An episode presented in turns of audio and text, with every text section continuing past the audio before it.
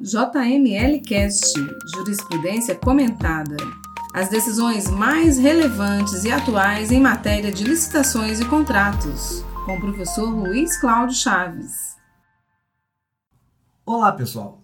No episódio de hoje, vamos tratar de uma situação bastante corriqueira na rotina dos setores responsáveis pelo recebimento de material nos órgãos e entidades do poder público, que é a entrega do produto ou do equipamento por parte do vencedor da licitação, porém de marca diversa daquela descrita na proposta. Não raro, a empresa licitante se apresenta cotando determinado produto, indicando a marca que irá entregar, mas, ao ser convocada para a entrega do objeto, apresenta marca diversa daquela que estava registrada na sua proposta. As justificativas são as mais diversas, tais como fabricante descontinuou o produto, falta momentânea de estoque, dificuldade de desembaraço na alfândega, entre outras desculpas. Todavia, nem sempre tais justificativas são verdadeiramente admissíveis, o que pode até inviabilizar o recebimento do objeto por parte do agente responsável.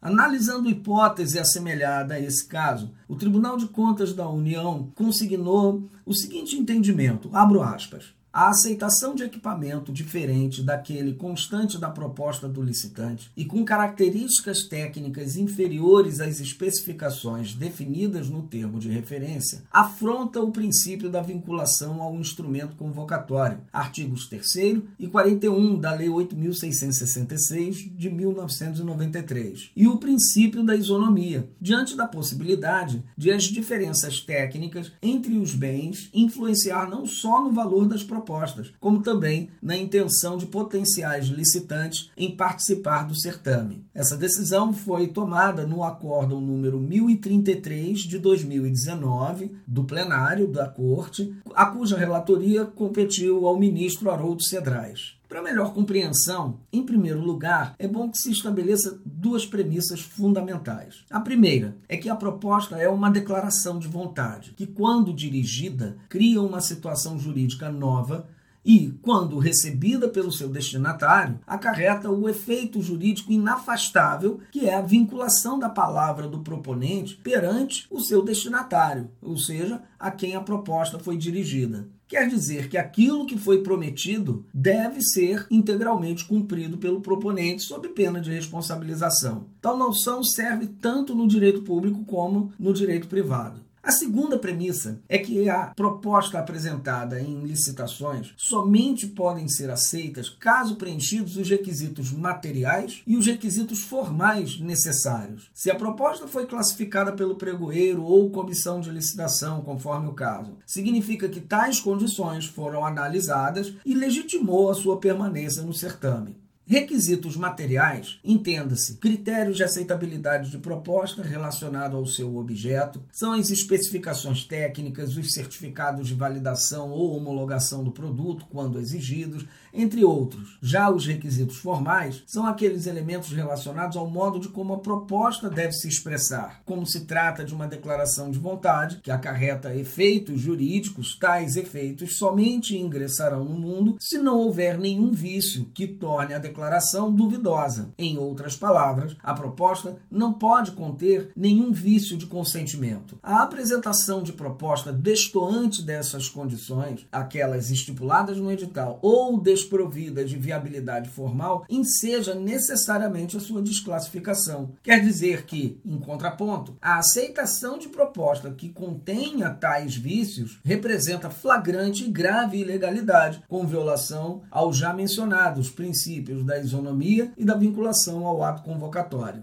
Quanto aos requisitos formais, conforme lição do festejado autor Celso Antônio Bandeira de Mello, a proposta deve ser firme, séria, concreta e ajustada aos termos do edital. Firme é a proposta formulada sem titubeio, sem condicionantes, como, por exemplo, a proposta que relaciona o preço ao compromisso de o órgão não atrasar pagamentos. Essa condição suspensiva retiraria a firmeza da proposta na medida em que o proponente não se compromete integralmente com o preço, impondo uma condição que, caso verificada, estaria autorizado a não cumpri-la. Séria é a proposta formulada com a intenção e a possibilidade de ser cumprida. Se há risco da proposta não ser suportada pelo proponente, a mesma não garante os efeitos desejados pelo seu receptor. Daí porque as propostas inexequíveis devem sempre ser desclassificadas nos certames licitatórios. Concreta é a proposta cujos termos encerra integralmente o seu objeto, não deixando margens para variações e identificando precisamente aquilo que representa. A proposta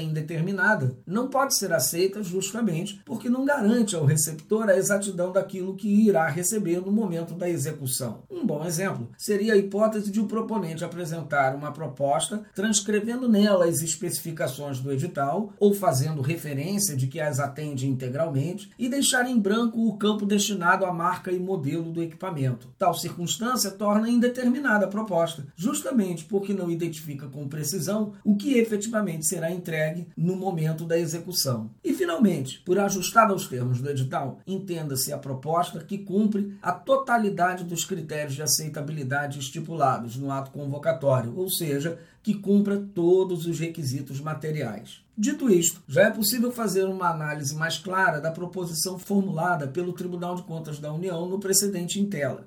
A hipótese analisada dizia respeito a um recurso de representação com pedido de medida cautelar formulado por uma empresa participante de torneio licitatório empreendido pelo Superior Tribunal de Justiça, tendo como objeto a implantação de solução de videoconferência e multimídia para a sala de videoconferência e reunião. O valor estimado dessa contratação chegava próximo a um milhão e meio de reais. A empresa representante sustentou que no momento da execução do contrato, por ocasião da entrega do projeto executivo, executivo, a empresa contratada, que afinal foi a vencedora do certame, apresentou detalhamento com equipamentos que não constavam da sua proposta no processo licitatório. Os equipamentos oferecidos em substituição aos originalmente propostos seriam de qualidade inferior e não atenderiam às especificações técnicas do edital. Após detido o exame, o plenário da Corte de Contas concluiu da seguinte forma: foi constatada, abrindo aspas novamente, a entrega de equipamento diferente do que constara na proposta vencedora do processo licitatório e ainda de qualidade inferior. Em resumo, os equipamentos em substituição aos originalmente ofertados no certame apresentavam diferenças relativamente às especificações técnicas do edital e a própria comissão de recebimento do contrato concluiu que sete itens da solução implementada possuíam características técnicas inferiores às especificações presentes no termo de referência, razão pela qual foi entabulada negociação posterior para celebrar termo aditivo com aceitação dos equipamentos entregues mediante a concessão de desconto pela empresa no montante de 122 mil reais, pela compensação quanto aos equipamentos alterados, que não atendiam às especificações do edital. Assim, quando da execução do contrato, a solução que foi implementada não atendeu integralmente às condições estabelecidas no pregão, como detidamente analisado pelas unidades técnicas especializadas do tribunal, caracterizando clara afronta ao princípio da vinculação a um instrumento convocatório.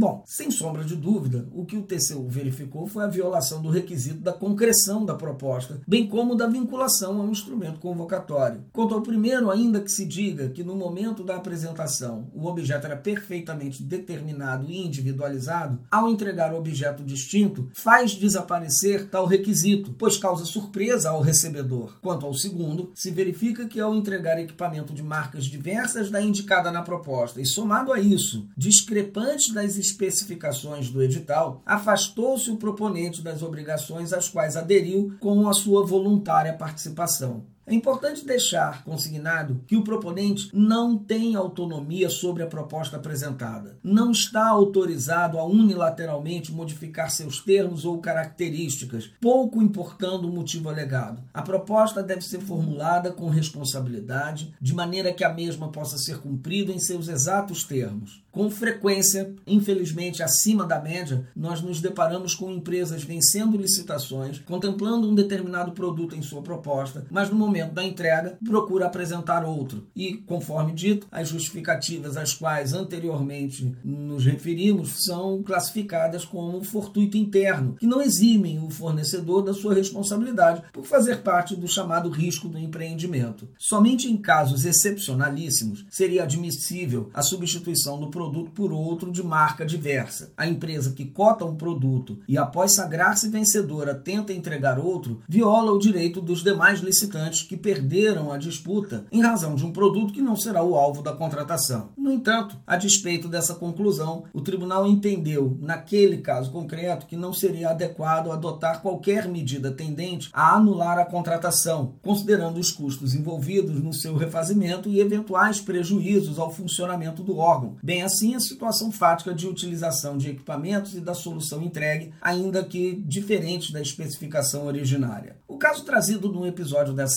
semana aponta para um fato bastante interessante: é que uma empresa que participou do certame, mas não a venceu, permaneceu no monitoramento da legalidade do contrato em busca da garantia de seus direitos. Bom para a empresa, bom para o país, que passa a contar com empresas que buscam ao mesmo tempo vencer as disputas, porém também buscando garantir a legalidade dos processos licitatórios. Mas, diante das conclusões do tribunal, significa que as medidas de proteção à legalidade devem ser tomadas o quanto antes possível, para que as mesmas sejam eficazes. Bem, é isso. Mande suas dúvidas para podcast.jmlgrupo.com.br e me siga nas redes sociais. Você me encontra no Facebook, no Instagram e no LinkedIn. Um cordial abraço e até o próximo episódio. Você ouviu o JML Cast. Para estes e mais conteúdos, acesse www.jmlgrupo.com.br.